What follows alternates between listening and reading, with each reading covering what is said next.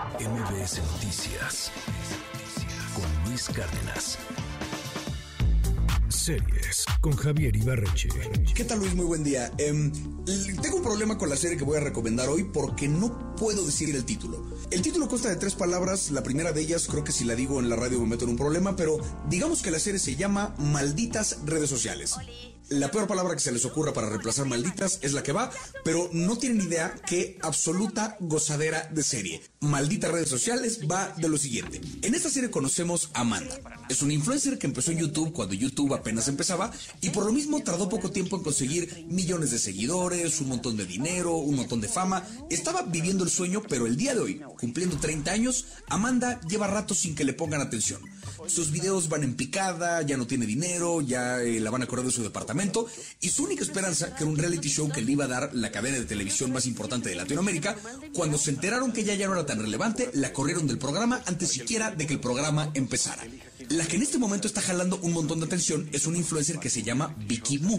Vicky Mu es una joven influencer a la que le está yendo tan bien que un editorial ya autorizó su autobiografía, escrita por supuesto por un escritor fantasma, pero está consiguiendo campañas por todos lados y resulta que Vicky Mu es media hermana de Amanda. Por como entendemos la dinámica en los primeros minutos de la serie, vemos que de estas dos medias hermanas es el turno de Vicky de hacer fama y dinero. Pero la cosa cambia cuando una cuenta de Twitter publica una foto íntima de Amanda sin su consentimiento.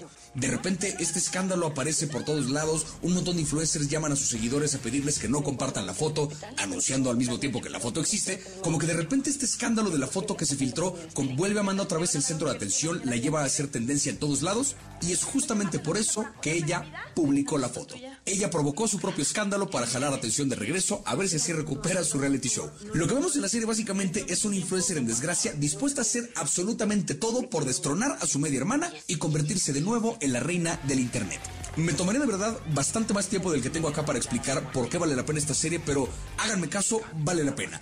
Tiene un tono como de caricatura donde los personajes están, ahora sí que rayan en la farsa, no es una comedia realista, sino al contrario, o sea, vemos de repente escenas donde lo que estamos viendo no es lo que realmente pasó, sino lo que los personajes sintieron que pasó. Cuando están narrando una discusión como si fuera una guerra fría, vemos una escena de una guerra fría. Cuando narra como si fuera una batalla de una guerra tal cual, vemos una guerra tal cual. Una pelea de box, vemos una pelea de box. Como que la serie juega mucho con este elemento de caricatura de mostrar las cosas como se sienten, no como fueron. Pero más allá del sentido del humor, más allá del drama familiar que hay con la relación entre estas dos medias hermanas y su padre, que es manager de una de ellas, de la joven, y hay todo un rollo de por qué le pone el papá atención a la más chica y no a la mayor, la historia de los amigos de Amanda. De nuevo, más allá de toda la trama que hay como en, en cuanto a relaciones personales, creo que la serie usa esta forma aparentemente simple para mostrar un discurso verdaderamente complejo. Por ponerles un ejemplo, hay un episodio en el que Amanda se topa con una mujer a la que sí le filtraron de verdad un video que la convirtió en un meme y que prácticamente le arruinó la vida. Esta mujer está llevando a cabo una iniciativa para ayudar a mujeres cuyo contenido se filtra en internet sin su consentimiento y un día ella se entera que Amanda publicó su propia foto. Por supuesto se enoja porque pues la peor cosa que le pasó a ella, Amanda se le hizo a propósito y por atención.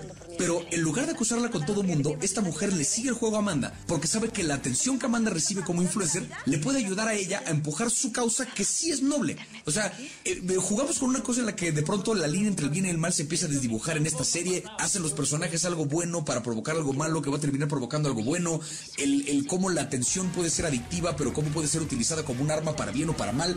Es una serie que de verdad yo no esperaba que fuera tan compleja en su discurso y eso fue creo que lo que más me sorprendió.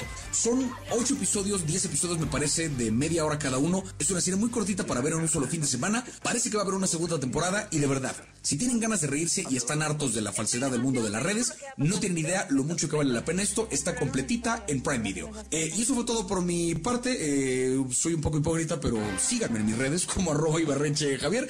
Y por ahí encuentran en YouTube mi especial de comedia literal para que lo disfruten. Y banda de Guadalajara, tengo el 13 de diciembre show con una banda que se llama La Garfield. Eh, va a ser un concierto increíble, luego les platico más, pero nada, síganme en mis redes como arroba Ibarreche Javier. MBS Noticias con Luis Cárdenas.